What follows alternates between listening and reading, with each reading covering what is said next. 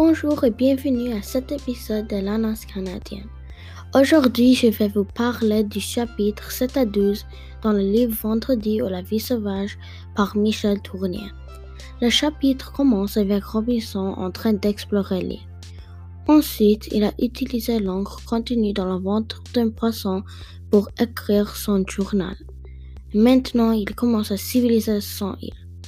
Après, il a écrit la charte de l'île Speranza dans un livre trouvé sur la Virginie, mais les pages ont été nettoyées par la mer. Après, il a eu sa première rencontre avec les Indiens. Robinson a eu peur des Indiens, car il a vu qu'ils faisaient des sacrifices. Quelque temps après, Robinson a fait de nombreuses réparations. Il a aussi récolté des céréales, mais les céréales ont été luttées par des rats.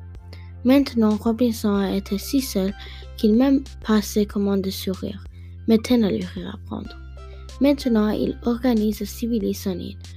Le chapitre finit avec Robinson explorer la grotte, mais il a perdu la notion du temps, puis maintenant il est en grave danger.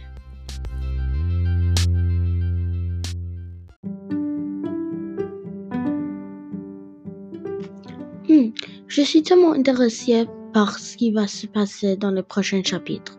Je crois que dans le prochain chapitre, le même scénario que quand il était dans la Suède va se passer, mais plus sérieuse et sévère.